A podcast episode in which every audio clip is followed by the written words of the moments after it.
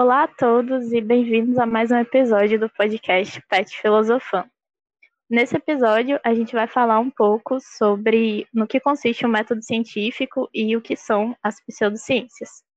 Eu sou Emília Vale, sou graduanda em Filosofia pela UFBA e membro do PET, do PET Filosofia desde 2020. É, eu me interesso bastante por filosofia da ciência e por epistemologia, então eu provavelmente vou estar trazendo esses conteúdos para vocês bastante. Eu sou convidada, no caso. Eu sou a Eduarda Pimentel. Eu sou aluna de Física na Faculdade de Ciências da Universidade de Lisboa. Eu estou no segundo ano do curso agora e eu não sou especialista em nada ainda, mas eu participo de algumas atividades relacionadas à divulgação científica e já tive a oportunidade de ter algumas alguns estágios e atividades de iniciação científica também. Então, eu estou aqui para dar a minha perspectiva de uma pessoa que está, de certa forma, envolvida com a ciência.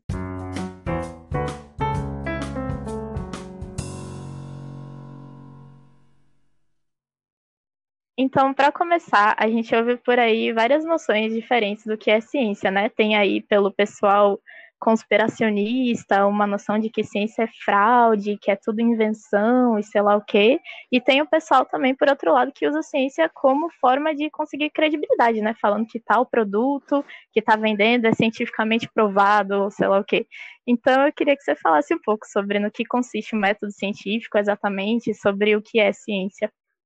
Então, o método científico, como o próprio nome indica, né, é um método ou um algoritmo, ou de maneira geral, é um processo que é utilizado pelas ciências uh, para conseguir resultados uh, concretos, para obter novos conhecimentos e para explicar fenômenos e resolver problemas de maneira geral.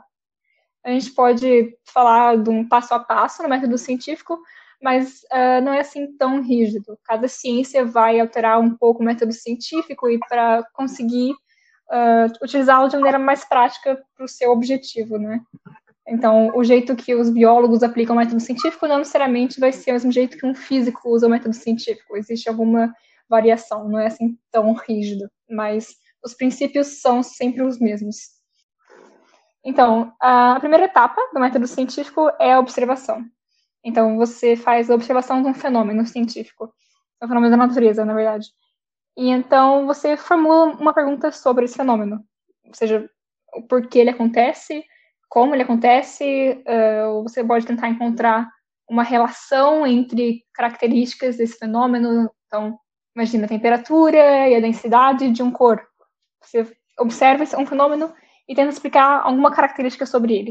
Então, Imagina que eu coloco um cubo de gelo na janela e eu vejo que ele derrete. E eu quero saber por que ele derrete. Então, eu fiz uma observação e eu estou formulando, uma pergunta sobre essa observação. Por que o gelo derrete? Então, vem o segundo passo, que é a hipótese e a dedução.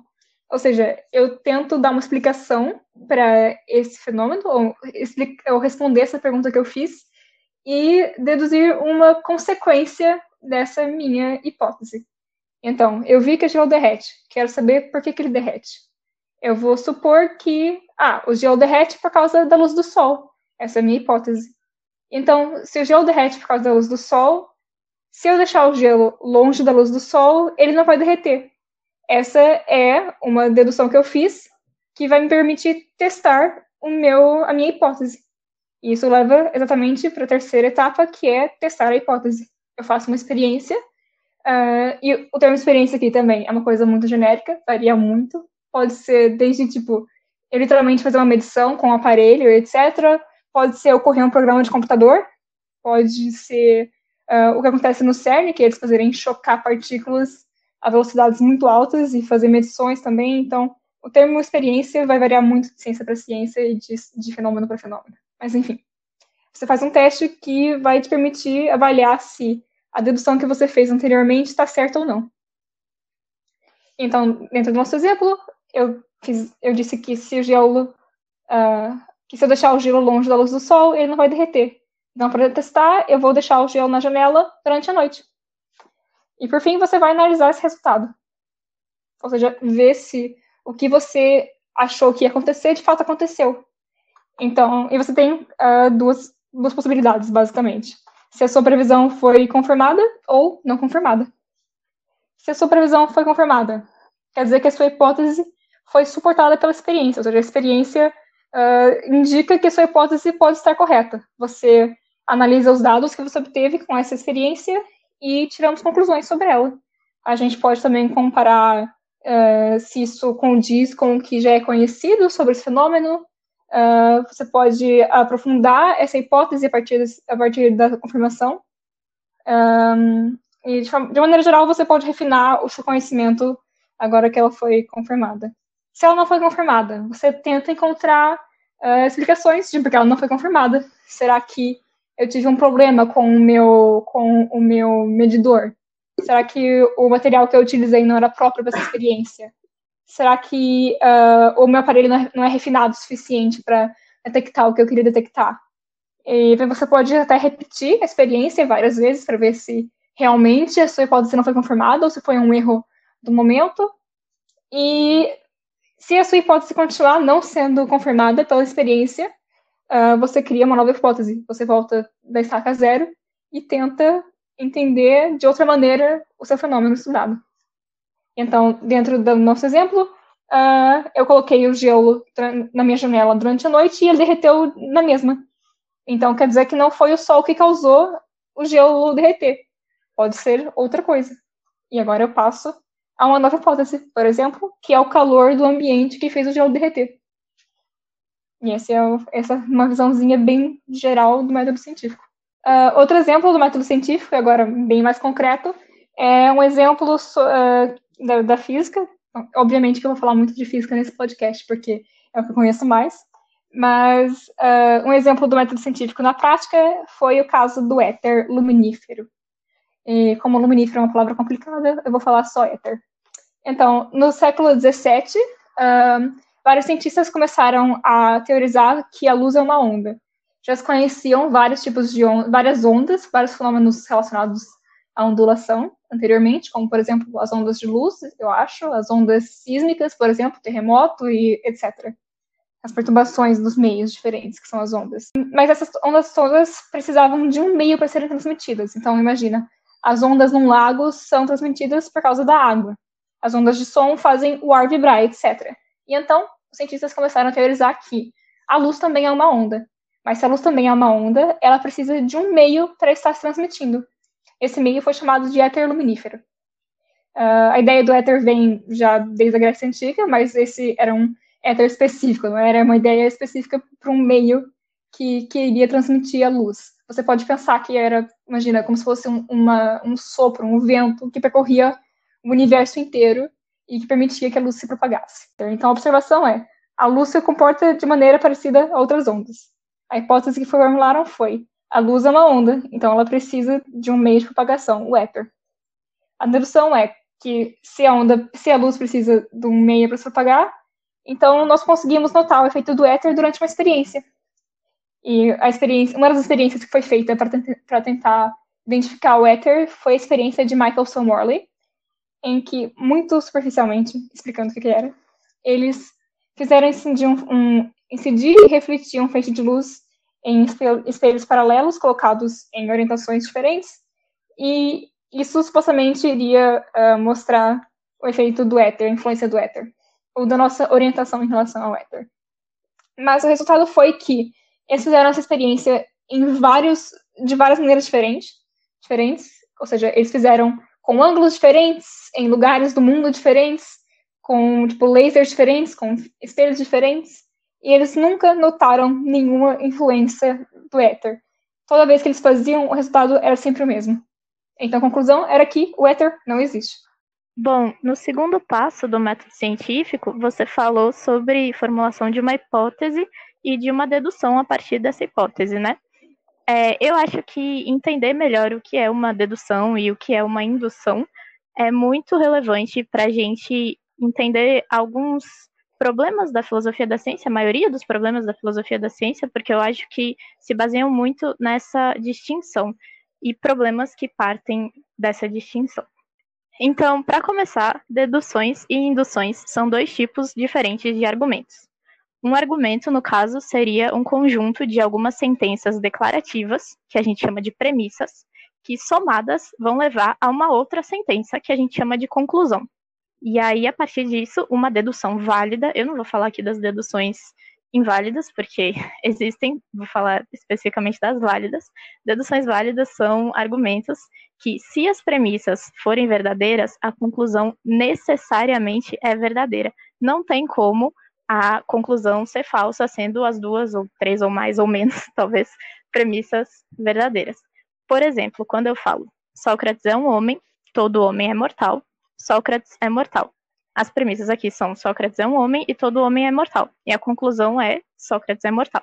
Não tem como absolutamente Sócrates ser um homem e todo homem ser mortal e Sócrates não ser mortal. Isso não funciona, não faz sentido, a gente não consegue nem conceber. E induções, no caso, são argumentos cuja verdade da premissa não é suficiente para levar à verdade da conclusão. Então, também são chamados de generalização. Por exemplo, eu falar assim, que todos os homens que eu conheci até hoje foram escrotos. Então, todos os homens são escrotos. Se for verdade que todos os homens que eu conheci até hoje foram escrotos, pode ser que seja verdade que todos os homens do mundo sejam escrotos, mas também pode ser que seja verdade que eu tenha muito azar e que eu só não tenha conhecido nenhum homem que seja legal. Em um argumento indutivo, é, a verdade das premissas não é o suficiente para você atestar a conclusão. Um outro, um outro exemplo de um argumento indutivo, agora mais complicado. As leis da física sempre funcionaram até hoje, então elas sempre continuarão funcionando. Teoricamente, não é porque sempre algo aconteceu no passado que no futuro isso vai se repetir.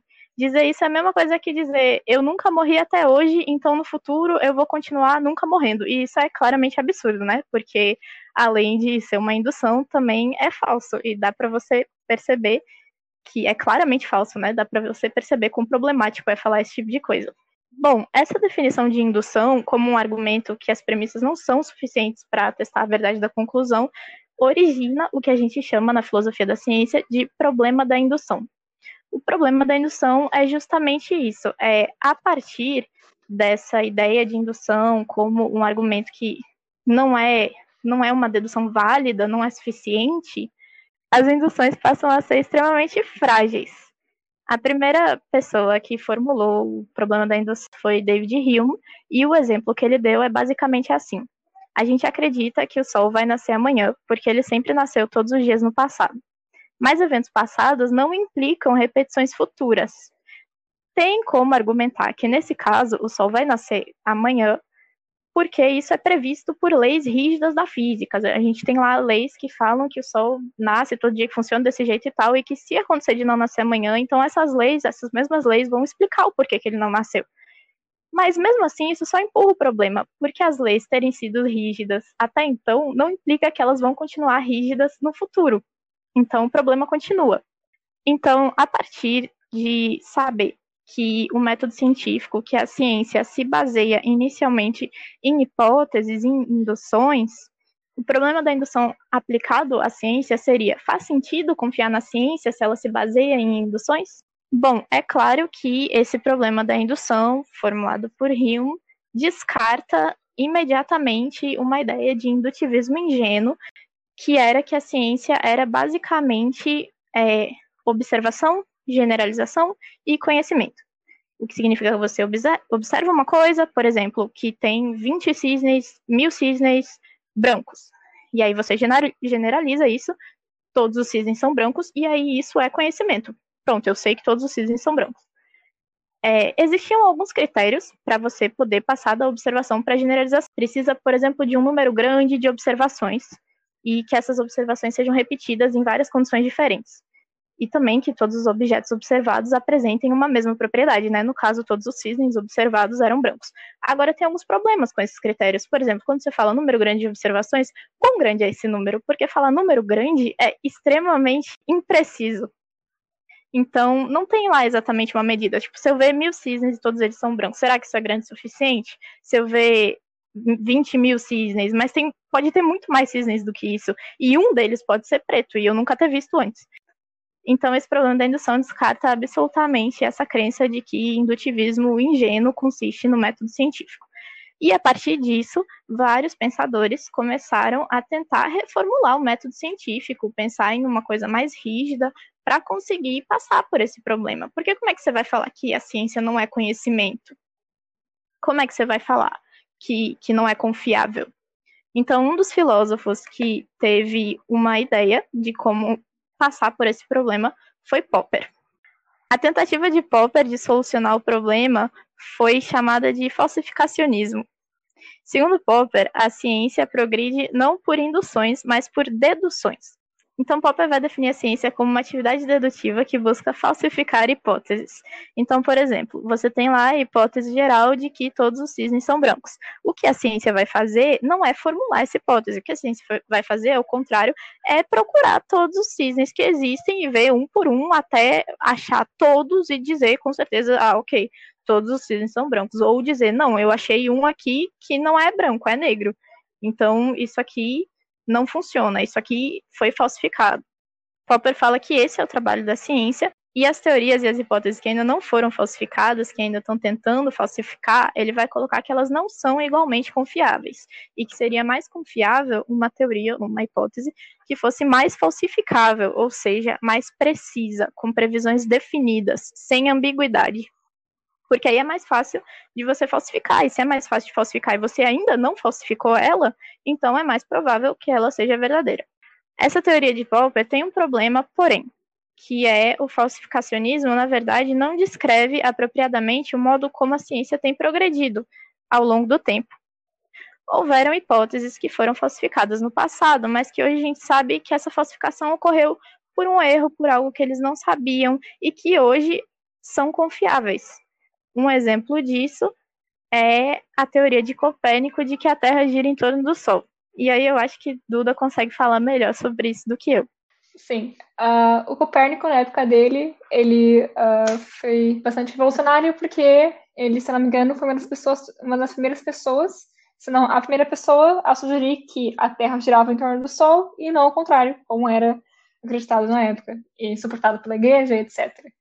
E então o Copérnico disse: ok, a Terra gira em torno do Sol, eu tenho aqui. Eu, eu acho que ele tinha alguma fundação matemática para suscitar isso. Ele, quer dizer, eu não sei essa parte em específico, mas imagino que ele tinha fundamentos matemáticos e cálculos que uh, faziam sentido para justificar essa teoria.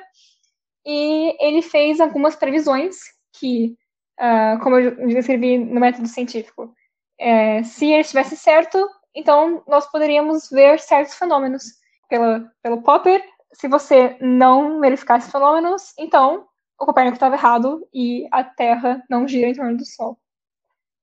O Sol giraria em torno da Terra. E um desses fenômenos, pelo que eu me lembro, era a paralaxe, que eu não vou explicar agora fisicamente o que significa, mas era um fenômeno que envolvia uh, a imagem das estrelas. E esse fenômeno não foi observado na época do Copérnico. Então, a teoria do Copérnico foi meio que dita como falsa, porque, olha, se você tivesse certo, a gente veria paralaxe. A gente não vê paralaxe, então você não está certo. Mas acontece que a paralaxe existe sim. É só que, na época do Copérnico, era, os, instrumentos, uh, os instrumentos de observação não eram bons o suficiente para detectar a paralaxe. Foi só não sei quantos anos depois que uh, isso foi comprovado. Então, uh, a gente não pode também considerar que uh, as nossas hipóteses vão ser falsificadas ou comprovadas a curto prazo, porque nós, apesar da ciência ser uma tentativa de você descrever e analisar objetivamente a realidade, você, você ainda é um ser humano que está limitado aos, uh, ao seu tempo e ao su, à sua tecnologia. E então, a gente não vai sempre conseguir testar de imediato aquilo que a gente prevê. Um dos exemplos é o, é o Einstein. O Einstein ele preveu, previu, previu, uh, previu as ondas gravitacionais como parte da, da teoria da relatividade. E claro que existe, houveram várias outras previsões que o Einstein fez que foram confirmadas uh, dentro do, do período de vida dele e que ajudaram a gente a provar que a relatividade é bastante correta. Mas uma dessas previsões era as ondas gravitacionais. E não tinha como você uh, você detectar as ondas gravitacionais no século XX. A gente conseguiu detectar elas recentemente. E então, não é porque o Einstein não conseguiu prever, não conseguiu detectar as ondas gravitacionais na época dele, ou naquele exato momento, que ele estava errado. E, e, tanto que ele estava certo, a gente consegue detectar aquilo. Então, a, gente, a ciência tem que tratar muito a longo prazo das, das deduções. A gente nunca, eu acho que a gente nunca abandona completamente uma hipótese. Claro que existem teorias que são completamente absurdas e você e nem faz sentido testar elas, como por exemplo a porcaria da Terra plana. Tem coisas que não não tem não tem fundamento nenhum e por isso nem vale a pena você se preocupar muito com elas. É isso, o falsificacionismo de Popper passou por várias críticas e hoje em dia a gente tem que a ciência não se trata de fato meramente nessa tentativa de ficar falsificando hipóteses e tal, só que ser falsificável passa a ser uma característica da ciência, não é a definição, mas o teste de, o teste de falsificação mantém a sua importância. Então, os cientistas hoje continuam tentando falsificar suas hipóteses. Isso é uma característica relevante que vai diferenciar, por exemplo, a ciência da pseudociência. Mais para frente a gente vai falar disso. Outro filósofo que ficou conhecido por tentar solucionar esse problema né, da ciência foi Kuhn. Ele dizia que a história da ciência é atravessada por vários paradigmas diferentes que sucedem temporalmente uns aos outros. Paradigma, no caso, significa uma concepção de mundo que aparece por meio de uma metodologia específica, de valores, crenças ideológicas, conceitos, leis, tipos de experiência e de instrumentos que a comunidade científica vai usar naquela época. Então, é uma maneira de ver o mundo, digamos assim, da ciência. E um paradigma também vai ditar quais são os problemas a serem respondidos e como a gente pode responder esses problemas. A partir dessa definição, Kuhn traça um ciclo pelo qual a ciência vive passando, que é basicamente o seguinte: primeira fase seria a ciência normal, que é uma fase em que as investigações estão ocorrendo dentro do paradigma vigente. Você tem um método, você tem instrumentos, você vai estar fazendo lá o que você tem para fazer a partir disso. Nessa fase da ciência normal, começam a aparecer certas anomalias, que são problemas que não é possível resolver com o paradigma atual. São fenômenos para os quais o paradigma não preparou o cientista. Então, coisas estranhas, coisas que não batem, que você não consegue encaixar nesse paradigma da ciência atual. E quando essas anomalias começam a ficar muito grandes, ou, ou são muitas, ou levam muito tempo e ficam insistindo em aparecer e tal, você tem um período de crise, que é um momento de fragilidade no paradigma vigente, que é marcado por discussões de teor filosófico acerca de o que é o método científico. Peraí, o que, que a gente está fazendo aqui? Tem vários problemas, isso aqui não faz sentido, por que, que a gente não tenta reformular o que, que a gente está fazendo? E aí, a partir desse momento de crise, de reformulação, você tem a criação de um novo paradigma. E aí, o momento seguinte vai se chamar Revolução Científica, que é o momento quando todo mundo concorda em usar esse paradigma, em passar a ver o mundo nesse paradigma em questão, e a concepção de mundo muda na ciência toda. Então você passa a ter outras técnicas, outros instrumentos, outras leis, tudo muda. E aí você passa a ver o mundo de forma diferente. E essa forma diferente, no caso, é uma forma que as anomalias que tinham aparecido no paradigma anterior não são mais anomalias. Segundo Kuhn, a mudança de um paradigma para o outro se dá por popularidade, por convencimento e não por um valor epistemológico. O que significa isso? Ele achava que os paradigmas tinham a qualidade de ser incomensuráveis. Isso significa que não existe nenhum contato ou relação entre paradigmas diferentes. Eles se sucedem temporalmente, mas um não seria mais próximo da verdade que outro. Eles são bons igual, eles estão no mesmo nível e eles são meramente diferentes, são só formas diferentes de ver o mundo. Essa ideia tem uma base no antirrealismo, que é essa ideia de que o mundo é construído por nós, que não existe um mundo real específico fora de nós. Porque, claramente, se você vai dizer que dois paradigmas, duas concepções de mundo diferentes são igualmente boas, você está implicando aí que não existe um mundo real específico, porque se existisse, teria como uma teoria, uma, uma concepção de mundo ser mais próxima da verdade, ser mais próxima dessa realidade que outra. Essa questão da incomensurabilidade de Kuhn é uma questão extremamente criticada hoje em dia, e aí eu vou trazer aqui duas críticas principais. A primeira é que, ainda que as teorias mudem, o nosso mundo permanece o mesmo. Então, é uma crítica com base no realismo. Basicamente, as nossas teorias são diferentes de um paradigma para outro, mas elas têm referência na mesma realidade, no mesmo mundo. E essa mesma referência que elas têm é o que faz com que elas sejam sim comensuráveis. Então, a partir dessa mesma referência, desse mundo real que continua o mesmo, você consegue comparar uma a outra. Pensando em, por exemplo, qual delas é mais próxima a essa realidade, qual delas fala melhor sobre essa realidade, sobre essa referência. A segunda crítica é que quando mudamos de paradigma, o que acontece não é, na verdade, um abandono completo dos conceitos anteriores, mas sim uma melhoria, um progresso, uma reformulação. E aí um exemplo disso é, por exemplo, diferentes conceitos de átomo. A palavra átomo está aí desde Demócrito, tem muito tempo, passou por vários paradigmas diferentes e a gente foi reformulando esse conceito, só que ele nunca deixou de ter uma referência mais ou menos a mesma. Você vê, tipo, melhorias no progresso. Inicialmente se achava que átomo era algo indivisível e hoje em dia a gente sabe que não, que não é bem assim. Você tem lá vários, várias representações diferentes do átomo ao longo da ciência e dá para ver mais ou menos uma linha de progressão entre eles. Então, atualmente, a ciência mantém algumas coisas nessa teoria de Kuhn, que é a gente reconhece que sim, a ciência se move de paradigma em paradigma e que é possível acontecer de vir um novo paradigma no futuro. Mas a ciência não trata paradigmas como iguais. A gente percebe que há uma melhoria, há um progresso de um paradigma para outro, que eles são sim comparáveis.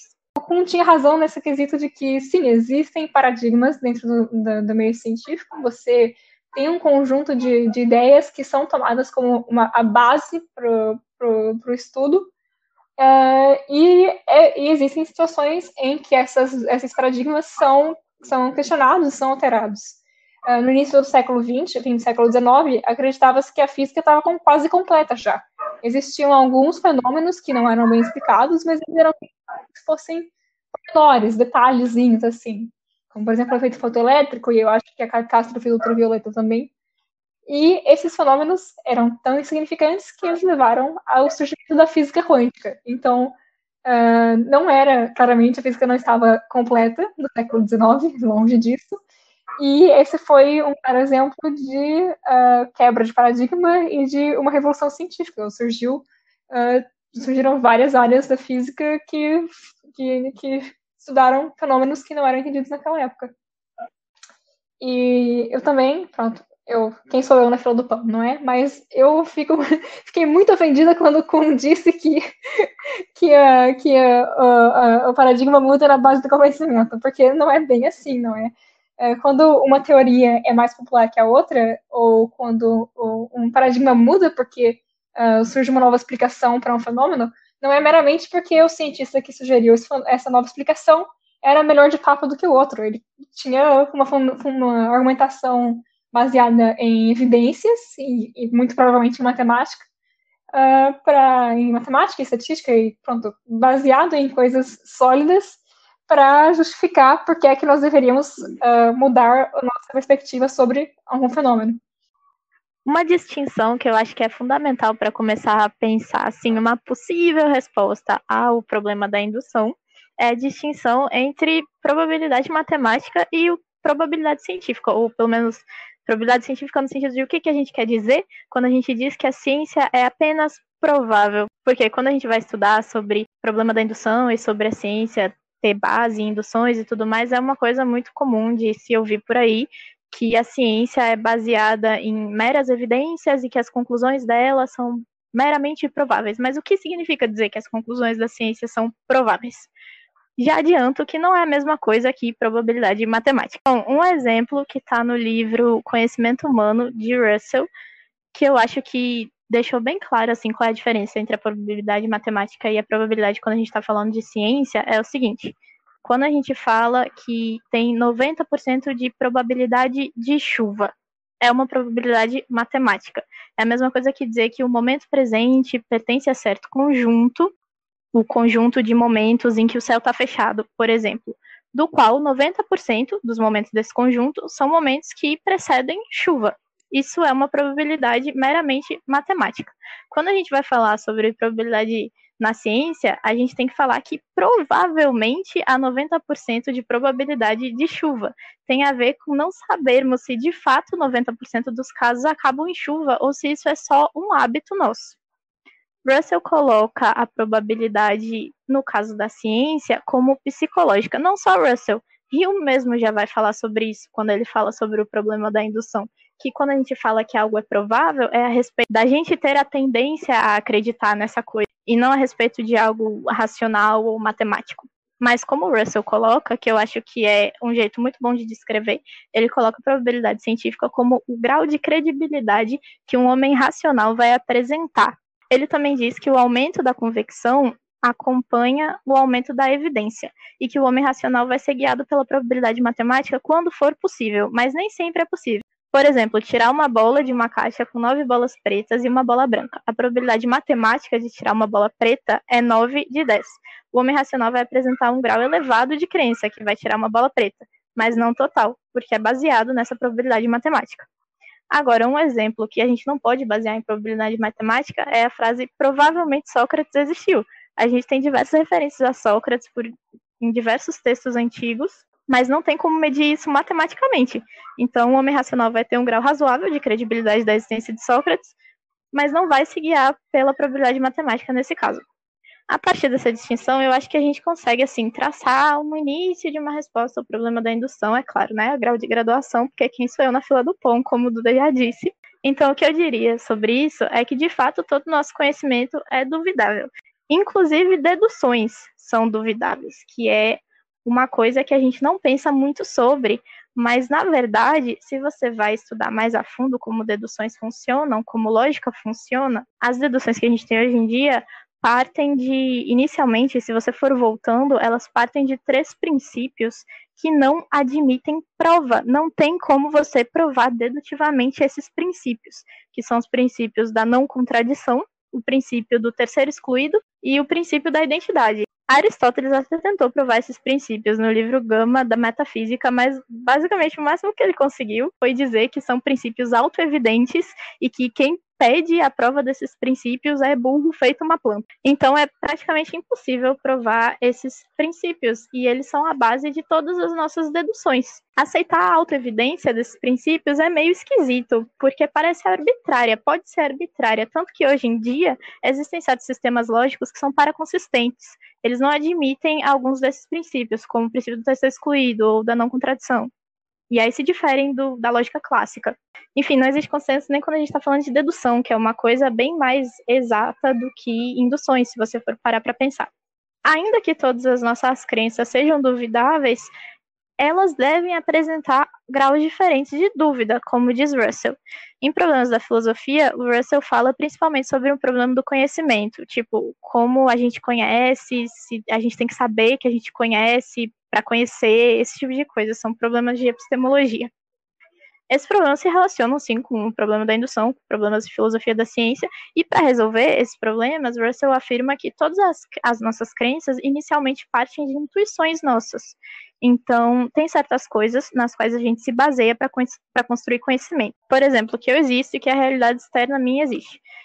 Essas crenças são intuitivas e não é natural duvidar dessas crenças. E a partir disso, Russell coloca a filosofia como uma espécie de peneira entre nossas crenças intuitivas e conhecimento de fato.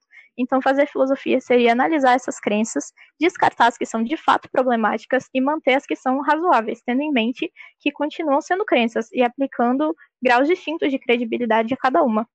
Então, o relevante aqui não é encontrar algo do qual podemos ter 100% de certeza. O relevante é saber o quanto de certeza atribuir a cada coisa, o quanto de credibilidade atribuir a, cada coisa.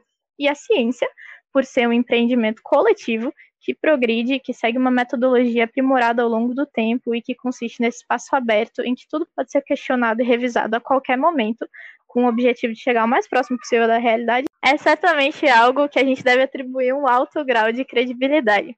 Quando a Emily me apresentou o problema da indução, a minha primeira resposta foi talvez um pouco idiota, mas certamente digna de um aluno de exatas, que é: a gente confia na ciência porque ela funciona. Ou seja, a gente não tem motivo para duvidar da ciência porque desde sempre, ela, quer dizer, não desde sempre, mas do jeito que ela está sendo feita agora, ela nos dá bons resultados. Então você não conserta aquilo que não está quebrado. Agora, a minha, a minha segunda resposta, depois de um pouquinho de reflexão, é que meio que não tem como você fazer ciência de outra forma senão por generalizações. Imagina, eu vou observar, eu quero estudar as estrelas que existem no universo. Existe muita estrela no universo, ridiculamente muitas estrelas no universo. Eu não vou conseguir olhar para cada uma delas e ver, ah, ok, essa aqui está obedecendo a física, essa aqui não. Eu tenho que fazer uma generalização baseada naquilo que eu tenho, que eu tenho capacidade de observar. E como a ciência se trata do estudo do, do, do universo e da, do, da natureza e tudo que existe ao nosso redor, seja pela biologia, pela química, pela física, a gente é obrigado a fazer algumas generalizações, porque você não tem como estudar caso a caso. E apesar de, em teoria, essa, essa questão de generalizar possa parecer um pouco problemática, é o único caminho que a gente tem para seguir, sabe? Você é, é humanamente impossível você fazer um estudo caso a caso. E falando especificamente da física, a gente também a gente assume que as leis da, da física são válidas para o universo todo. Porque se a gente não assumir isso, meio que a gente fica parado no mesmo lugar para sempre. Não tem muito o que ser feito se você, se você assume que, ah, ok, pode ser que na galáxia de Andrômeda a física funcione de maneira diferente. Não tem como você verificar isso, e se você for tentar validar caso a caso, você não vai sair do lugar. Então, meio que é necessário você fazer generalizações. É isso, no final das contas, não tem como a gente ter certeza de nada, sabe? Tipo, Descartes até tentou é, achar alguma coisa da qual pudesse ter certeza absolutamente e não duvidar de jeito algum. Ele até teve essa tentativa, mas tem muitas críticas ao que ele chegou, então nem isso, nem o que ele conseguiu é tipo lá muito confiável. Então é basicamente isso. Não tem como a gente ter certeza de nada, digamos assim. A gente pode é, confiar mais em uma coisa do que outra, mas sempre com aquele pé atrás de saber que pode ser que não, pode ser que se mostre que não é bem assim. E a ciência, no geral, tem essa postura. O, o a comunidade científica apresenta essa postura quando vai testar as hipóteses e tudo mais. É, é, nisso, é nesse quesito em que o, o Popper se torna extremamente importante, não é? A história da falsificabilidade. Porque a ciência tem a noção de que, ok, eu não posso garantir que as leis, que as leis da física são válidas no universo inteiro, por exemplo. Mas basta um exemplo que prove que isso não, é, que isso não é verdade para eu ter que mudar a ciência. Então, é, a ciência tem que estar sempre aberta a, a ser falsificada. A ciência está sempre aberta a tudo que a gente conhece até agora estar errado, desde que hajam provas suficientes para a gente uh, acreditar nisso. Então, a, a, você nunca pode, nenhum cientista pode, pode, fazer, pode trabalhar com a noção de que ele tem a verdade absoluta, porque isso é impossível. Você tem que sempre buscar provar que você está errado, entendeu? Você nunca tem certeza que você está certo, mas você pode ter certeza que está errado. E é falando em falsificabilidade que nós podemos começar a abordar o assunto da pseudociência, porque uma das características das pseudociências é que elas nunca buscam provar que estão erradas, elas só querem provar é, exemplos, elas procuram casos e exemplos que mostram que elas estão certas, mas nunca, mas nunca procuram casos é, que mostram que ela está errada, que é uma atitude científica. Então, as pseudociências, um, não sei se existe uma definição assim em consenso sobre o que é uma pseudociência, mas de maneira geral, elas são teorias, pensamentos ou só, informações que usam uma linguagem científica ou uh, tentam se mascarar como científicas, mas uh, não seguem o método científico e nem outros princípios que garantam rigor científico. Uh, algumas características que você pode encontrar nas pseudociências é que elas sempre propõem hipóteses vagas e gerais que levam a previsões genéricas e com grande margem de erro, uh, e geralmente que geralmente não possuem nenhum significado estatístico ou científico. Exemplo que eu encontrei num artigo da Unesp é que imagina que eu olho na previsão do tempo e eu vejo que os meteorologistas disseram que não vai chover pelos próximos 15 dias. Mas aí eu ligo para uma cartomante e ela me diz que prevê mau tempo na minha vida. Eu consigo fazer um teste da primeira previsão. Ou seja, a primeira previsão é científica, ela é falsificável. Basta que chova um dia para que seja provada que essa previsão está falsa. Então, se alguém me fala que não vai chover pelos, próximos 15 dias, se chover um dia, essa previsão está falsa. Por isso, eu consigo prová-la de alguma forma.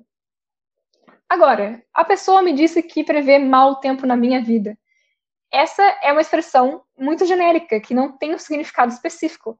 Pode não chover todos os dias, mas então a cartomante pode argumentar que o mau tempo foi porque eu comi camarão e passei mal. Ou porque eu discuti com meu namorado. Ou porque eu bati o meu dedão na quina da mesa. E isso é o mau tempo que ela queria dizer. Então não é testável essa, essa previsão. Porque ela é extremamente genérica. É igual como na, na, na astrologia você pega seu horóscopo e ele fala que esse mês é muito bom para você, que você vai ter oportunidades novas e que você, por ser de peixes, é uma pessoa que é sensível, mas também tem um lado um lado racional e frio e calculista, e você tem momentos de felicidade e de tristeza. São afirmações genéricas e que não são testáveis. E você pode, independendo do, do, do que acontecer, você pode moldar essa afirmação para significar o que você quiser. Então, uma das características da pseudociência é ser não falsificável, não apenas porque normalmente elas não fazem previsões de fenômenos futuros, mas também porque quando elas fazem previsões de fenômenos futuros, elas insistem em se modificar de modo a, tornar, a se tornar compatível com o resultado, seja qual for. Por exemplo, como Duda falou de astrologia, eu sou leonina, mas eu sou introvertida. A justificativa para isso, então, seria que eu tenho uma lua em virgem, e não que a astrologia não funciona. É exatamente isso.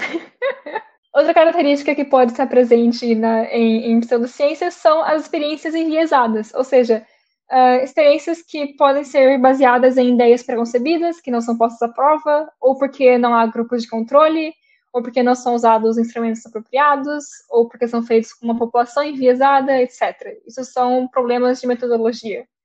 Então, um exemplo é: eu pergunto aos alunos de física qual a importância da ciência na sociedade. 99% dizem que a ciência é de extrema importância para a sociedade.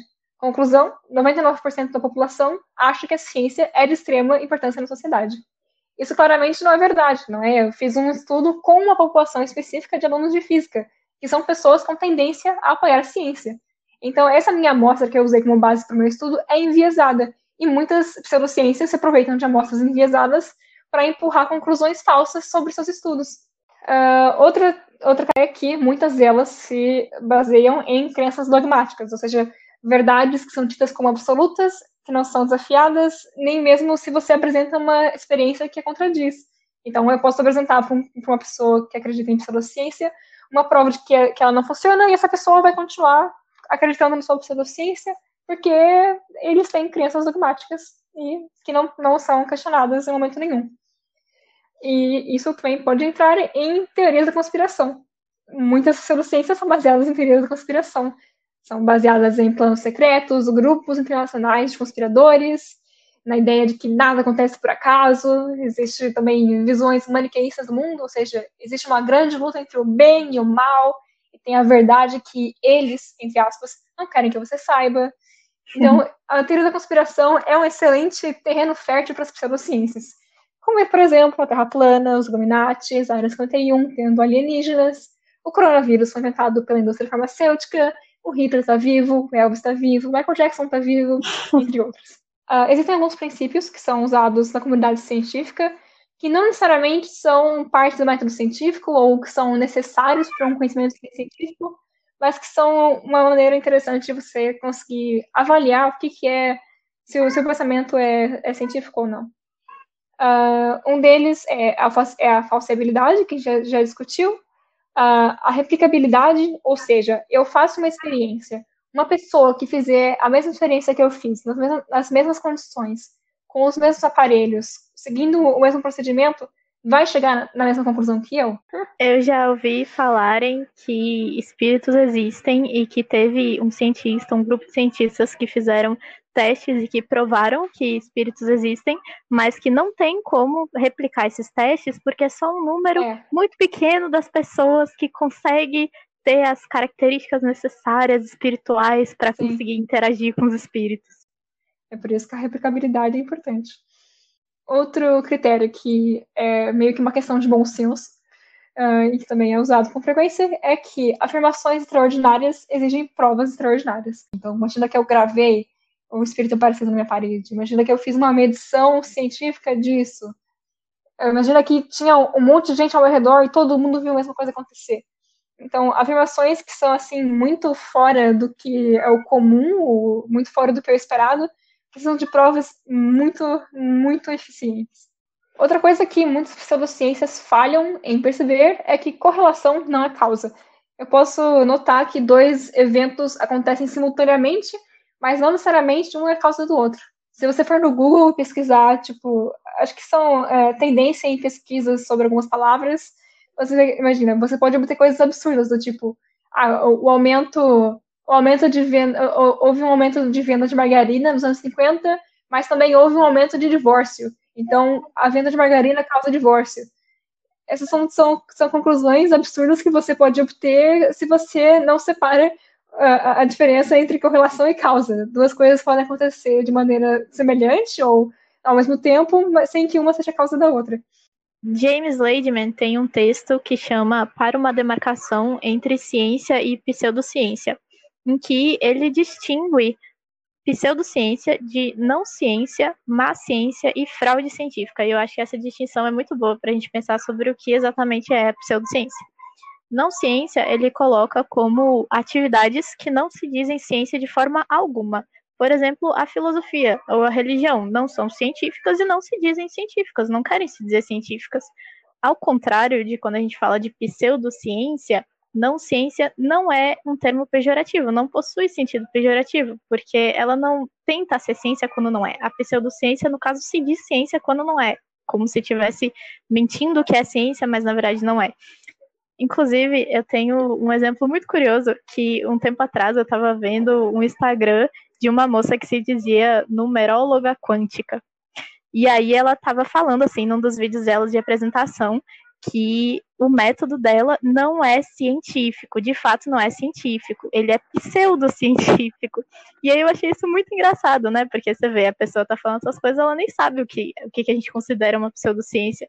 Porque se ela vai falar que o método dela não é ciência, então, isso já faz com que não seja pseudociência, porque a pseudociência se diz ciência e usa de termos da ciência quando não é. E claramente, numerologia quântica é uma pseudociência. Você está usando lá a palavra quântica quando não tem nada a ver com o que quântico significa dentro da física.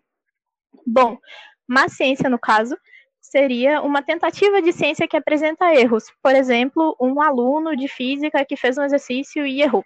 Você não vai falar que ele é um pseudocientista ou que ele é que ele cometeu uma fraude científica meramente por ele ter errado um exercício. Fraude científica normalmente é a manipulação de resultados com o objetivo de provar algum ponto. Se assemelha à mentira. É possível desmascarar uma fraude científica com uma leitura atenta da pesquisa da pessoa, porque ela vai falar assim que usou tais métodos e que fez tudo direitinho e que a conclusão foi essa. Mas quando você vai ler lá, você vai ver, olha, isso aqui fez errado, ou aquele negócio de tipo uma pesquisa com um grupo específico, por exemplo, perguntar para os alunos de física se eles acham que física é relevante. Claro que todo mundo vai falar que é relevante, né? Mas a fraude científica não é a mesma coisa que a pseudociência, porque ela tem a intenção de enganar e é possível desmentir ela com base nela mesma. A pseudociência já, ela se diz ciência, mas não é ela não se trata nem de erros não intencionais, como a má ciência, nem de enganos intencionais, como a fraude científica. Porque muitas vezes quem divulga a pseudociência de fato acha que aquilo é ciência. Nem todo mundo, de fato, tem gente que faz aí uns cursos de coach quântico e sei lá o que, que é de fato para enganar o pessoal, para conseguir dinheiro, sabendo que aquilo não faz nada. Mas algumas pessoas, por exemplo, as pessoas que compraram esse curso e aí que agora se falam coach quântico formada pelo tal, sei lá quem, são pessoas que não têm a intenção de enganar, que de fato foram enganadas, elas foram enganadas e elas estão achando que aquilo que elas, que elas que aquilo que elas estão fazendo é científico, quando na verdade não é. Nesse sentido, pseudociência não se trata de uma mentira ou meramente de uma distorção dos resultados, porque ela não possui relação nenhuma com a realidade e é por isso que é resistente à refutação. O que, que significa dizer que ela não possui relação com a realidade? Se você vai pegar lá uma pesquisa que é pseudocientífica, você não consegue refutar ela com olhando ela mesma, procurando dados, falando, olha, isso aqui foi feito de jeito errado, porque tudo é errado. Os princípios são errados, as bases são erradas, tudo lá é errado. Então, é como se fosse assim, um universo paralelo, sabe? Você não consegue falar que aquilo foi mentira ou que aquilo foi fraudulento, porque não é disso que se trata. Ainda assim, ainda que ela não se baseie no método científico, ela fala que se baseia no método científico. E, além disso tudo, a pseudociência normalmente apresenta pesquisas que são fruto ou de uma única pessoa, de um único pesquisador que falam lá que foi um cara que é revolucionário e tal, mente à frente do seu tempo, e aí que os outros pesquisadores não entendem ele, ou que não querem deixar ele falar as coisas dele por meramente uma questão de autoridade, mas tem esse cara que falou essa coisa que é isso. Então, ou é uma única pessoa, ou é um único grupo separado. Então, não é um cara, mas é tipo um grupo de pessoas que fizeram uma pesquisa. Que, ainda assim, ainda sendo um grupo, ainda tendo mais de uma pessoa, é completamente desconectado da unidade, da comunidade científica.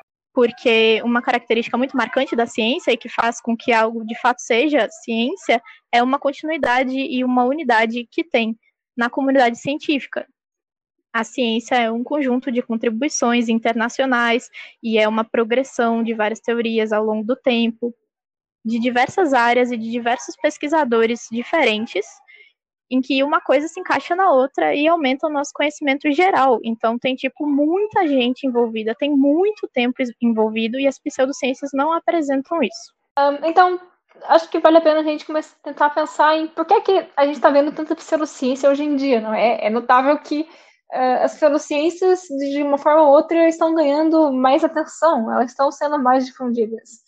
E agora eu entro numa parte que é muito é, é muita especulação minha, opinião minha, mas uh, o que eu tenho, o que eu, o que eu imagino que seja alguns motivos para um porquê as pseudociências estão aumentando uh, são os seguintes. Uh, em primeiro lugar, nós temos falhas no nosso sistema de ensino. Isso não é só no Brasil, não é só em Portugal, é no mundo inteiro. Nós não somos estimulados a pensar criticamente. A gente memoriza e depois repete informações numa prova, ou no Enem, ou em qualquer outra avaliação, e depois esquece. Então, nós não aprendemos de verdade o que uma coisa significa, nós memorizamos. E isso não é um aprendizado científico.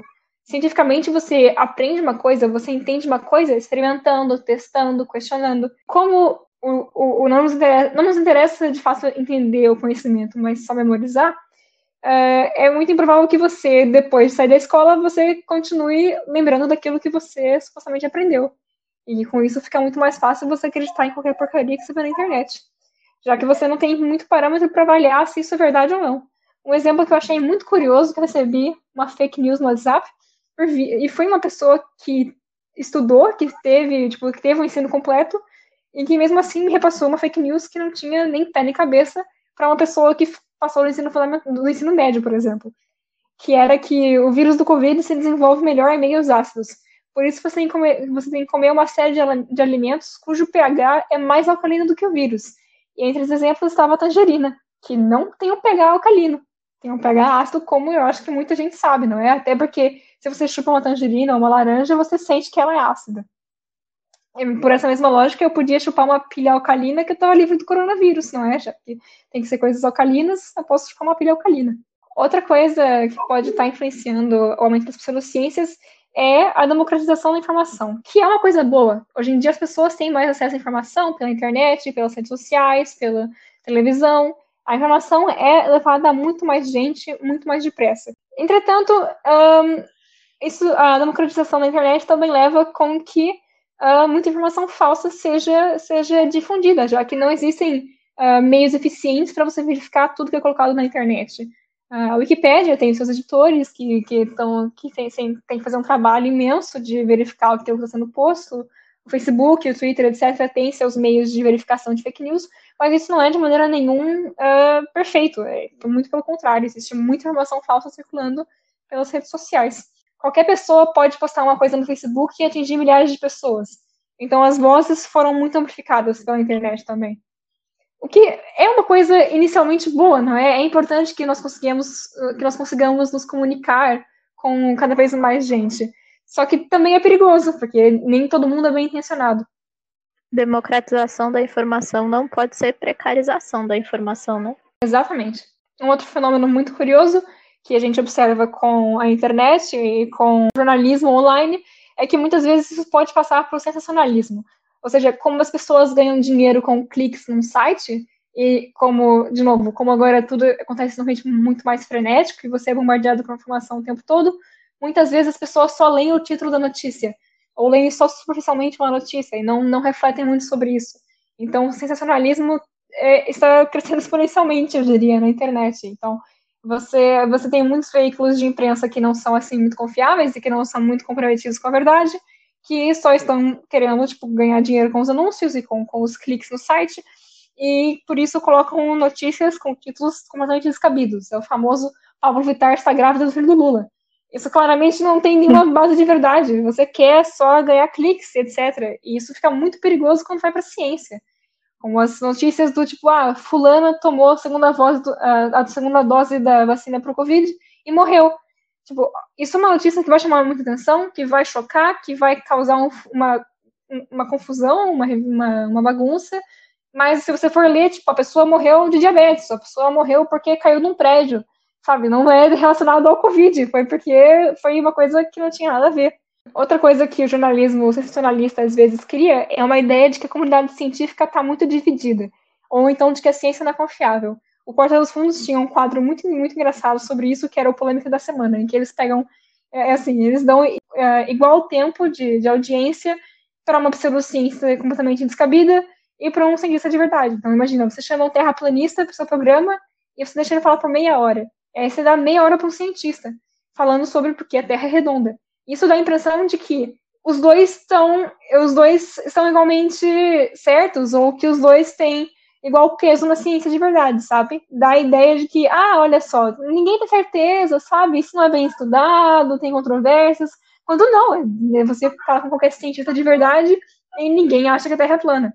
Duas coisas também que eu acho que são atrativos para o pessoal estar tá acreditando cada vez mais nas pseudociências, estar tá procurando cada vez mais pseudociências, é uma, uma desconfiança geral em relação aos cientistas enquanto pessoas e a ciência enquanto instituição, que aparece por causa de vários casos de fraude científica, abusos na ciência médica e médico com interesse lucrativo que a gente vê por aí, que formam um clima de desconfiança entre as pessoas que é necessário para o florescimento das pseudociências. Por exemplo, pessoa tal falou que a homeopatia funciona, e aí toda a comunidade científica fala que não funciona, que isso se trata meramente de uma questão de poder e autoridade, ou que a comunidade científica não quer que você saiba que a homeopatia funciona porque elas têm um, eles têm, o pessoal tem um acordo com as farmácias e querem que você compre remédio para lucrar com isso, por exemplo. Então, essa ideia de que pseudociências, na verdade, são meramente ciências de pessoas que faziam parte da comunidade científica, mas aí saíram porque não concordam com como os cientistas tratam as coisas e sei lá o quê, é algo que justifica muito a crença das pessoas hoje em dia nas pseudociências. Outra coisa que também eu acho que, principalmente nessa época agora de pandemia, de isolamento, está muito em alta, é uma questão de, que eu diria assim, doenças que não têm cura ou cujo tratamento é muito caro, ou, por exemplo, a própria Covid, que não tem meio que nada para fazer além de esperar a vacina, e que as pseudociências oferecem um tratamento alternativo. E aí esse tratamento alternativo pode promover um efeito placebo e dar a sensação de bem-estar na pessoa, ainda que não seja eficiente de fato contra a coisa que precisava ser tratada. No caso da Covid, agora com a pandemia, com mais de 4 mil pessoas morrendo por dia, isso tem uma consequência muito forte no psicológico das pessoas. Imagina todo dia você acordar com medo de morrer, sabendo que você pode ser a próxima pessoa e que a única coisa que você pode fazer é esperar a vacina. E aí alguém manda uma mensagem pro seu WhatsApp falando que você tem que comer coisas alcalinas, não foi isso? Quem de fato tem medo, quem de fato tá com problema quanto a isso, vai acreditar, vai testar. E aí isso é muito problemático, porque, por exemplo, meu avô mesmo, outro dia, ele tava com um potinho com uma água que deram para ele falando que imunizava contra a Covid. E aí ele passou isso nele. E aí imagina uma pessoa idosa, uma pessoa que não tem muito conhecimento, vai achar que aquilo é verdade, vai usar aquilo, vai sair na rua sem máscara, vai ir para aglomerações, não vai se preocupar com esse tipo de coisa. E aí vai pegar Covid e uma pessoa idosa, como o meu avô, muito risco de morrer, por exemplo. É, eu concordo muito com o que a Emily falou até agora, e eu acho que parte da culpa de por que as pseudociências estão aumentando, ou por que as pessoas não têm tanto conhecimento sobre a ciência, uh, pode ser devido aos próprios cientistas, à própria academia, que existe muito esse estigma de que para você entender ciência tem que ser um puta gênio, você tem que ser um Einstein para entender, entender, a física, que você tem que estudar muito para entender ciência e que e que, e que os cientistas são, são seres impecáveis e que eles sabem o que é melhor para você e que eles são tipo tão acima do rei ser humano trabalhador normal. Isso não é verdade, sabe? Essa é uma noção que surgiu tipo, devido ao elitismo das universidades antigamente e até mesmo hoje em dia. E, e é completamente errado, sabe? Você não tem que ser um, um gênio para entender ciência. Você pode ter. Claro que entender coisas mais complexas exige estudo e dedicação, mas você pode ter uma noção básica das ciências sendo um cidadão normal, não é? É muito preciso que as universidades e que institutos de pesquisa promovam atividades, uh, atividades de divulgação científica. A divulgação científica é extremamente necessária hoje em dia para as pessoas terem contato com a ciência de maneira informal, de maneira relaxada, sem, sem a pressão de uma prova, por exemplo. Uh, e é importante a gente também poder conversar com cientistas, entender o que é que um cientista faz e como ele faz o seu trabalho e por que, que as coisas são do jeito que são, sabe? Então, eu acho que a gente pode combater a pseudociência através da divulgação científica. Isso é extremamente necessário. Também, uh, o que eu acho que é parte do apelo da pseudociência, como a Emily, a Emily falou do caso das doenças sem cura, é que a pseudociência pode trazer um conforto enorme. Eu, tenho, eu tinha pensado em alguns exemplos. Imagina, no, nos vários casos de coaching quântico, coaching, coaching energético e etc. Sabe? Todas essas, essas variantes de coaching aí que existem. Sabe? O pensamento é sempre meio que, ah, você consegue tudo aquilo que você quiser. Você só precisa pensar e mentalizar os seus, seus objetivos que você vai conseguir. É a lei do retorno, não é? Tudo que você emana para o universo, o universo vai devolver para você. Então, se, você está pobre, endividado agora, é porque você tem esse pensamento negativo, sabe? Você não está pensando em riqueza, você não está pensando na vida boa. Você está deprimido porque você é pobre. Então, se você fosse um pouco mais animado, mais feliz, mais confiante, você está ganhando dinheiro. Não é porque você está sendo explorado no seu trabalho, não é porque seu patrão é injusto contigo, não é porque o país está em crise. Não, é porque você não está fazendo o seu papel. Se você estivesse fazendo o seu papel, você estava rico que nem eu. Dá uma sensação de importância, de, de você especial, e você pode conseguir tudo que você quer, sabe? E acho que isso é grande parte do apelo da pseudociência. E alguns outros problemas que são comuns na pseudociência, que são alguns efeitos que você pode notar que, que podem estar influenciando o aumento das pseudociências, é, por exemplo, o efeito Dunning-Kruger, que é um fenômeno psicológico que é estudado a sério, é uma coisa verídica, até onde eu pude perceber, que é a, a, o efeito de que pessoas que são incompetentes, e o termo incompetentes é o termo que é usado pelos próprios psicólogos que estudaram isso, uh, de pessoas incompetentes que tendem a acreditar que são muito mais inteligentes ou muito mais capazes do que elas realmente são. Então, é meio que a ideia de que pessoas pouco instruídas ou que buscam, que não buscam muito se informar, elas vão ter cada vez mais a ideia de que elas são muito inteligentes, ou que elas tendem a acreditar que são muito mais inteligentes do que realmente são. E, inclusive, eu acho que isso é uma coisa positiva que a ciência faz, é que a ciência te faz sentir burro, ou no mínimo muito humilde, porque você sempre tem a noção de que nada que você sabe é certo, nada que você sabe é, é objetivamente verdade, sabe? Então você se sente muito, muito humilde estudando ciência. Outro efeito que eu tinha, que eu tinha ouvido falar, que não é bem não é um fenômeno psicológico real, foi um, foi um termo que eu ouvi num outro podcast, que é a síndrome de Galileu, que é o Galileu, ele era meio que o único que defendia que a Terra não era o centro do universo. E aí todo mundo na época achou que ele era louco, que ele estava que ele tava completamente fora do, do normal e que ele não tinha razão, mas hoje em dia a gente universalmente aceita que o Galileu estava certo. Então, isso, essa história do Galileu meio que serve como pretexto para muita gente se achar o grande gênio revolucionário da época dele, sabe? Então, ah, é, a homeopatia é a próxima revolução científica. Vocês não acreditam em mim? Mas olha só, o Galileu também era, era tido como louco. Vocês ainda não, não acreditam em mim, sabe? Tipo, algum dia vão ter provas incríveis de que eu tô certo. Vocês todos vão ficar, tipo, se achando burros. Porque eu sou como o Galileu era na época dele. Ok, beleza. De fato, o Galileu tinha muitos inimigos na época dele, mas não é porque isso aconteceu uma vez que todo mundo que tem uma ideia maluca é o próximo Galileu. Mas então, por que, que a gente fala tanto de pseudociência e por que, que a pseudociência é um tema tão importante para a comunidade científica e não só para a sociedade em geral? É porque a pseudociência, apesar de algumas parecerem inofensivas, engraçadinhas e fofinhas, como por exemplo a astrologia, você pode pensar, tipo, ah, mas qual que é o problema de eu acreditar em astrologia, sabe? Não vai afetar a minha vida negativamente. Mas é aí que entra o problema. É porque muita pseudociência vai afetar sua, sua vida negativamente.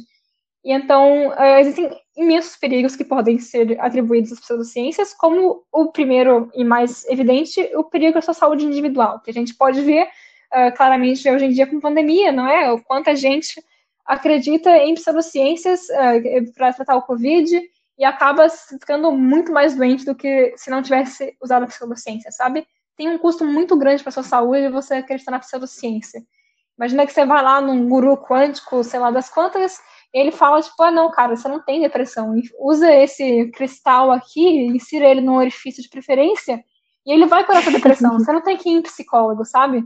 Isso pode não. Aliás, isso pode não te ajudar e pode prejudicar a sua saúde mental, sabe?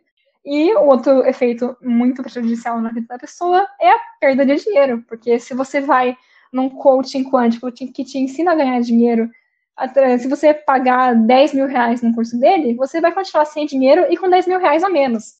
E ainda falando sobre a saúde, ok, imagina. Ah, mas se eu quiser acreditar numa pseudociência e se eu quiser me tratar depressão com cristais, eu posso fazer isso, é meu direito, sabe? É a minha vida, eu faço o que eu quiser. Tudo bem, realmente, é a sua vida, vai, enfia um cristal no nariz. Mas é, existe um problema que é, muitas vezes, a saúde se trata da saúde da comunidade, não só da sua saúde. E aí, nós, mais uma vez, podemos pensar no Covid e o movimento anti-vacina, porque se uma grande parte da população começa a não vacinar seus filhos, as doenças propagam muito mais do que se vocês se vacinassem. Então, a, a, saúde não é só uma questão pessoal, mas também é uma questão de comunidade.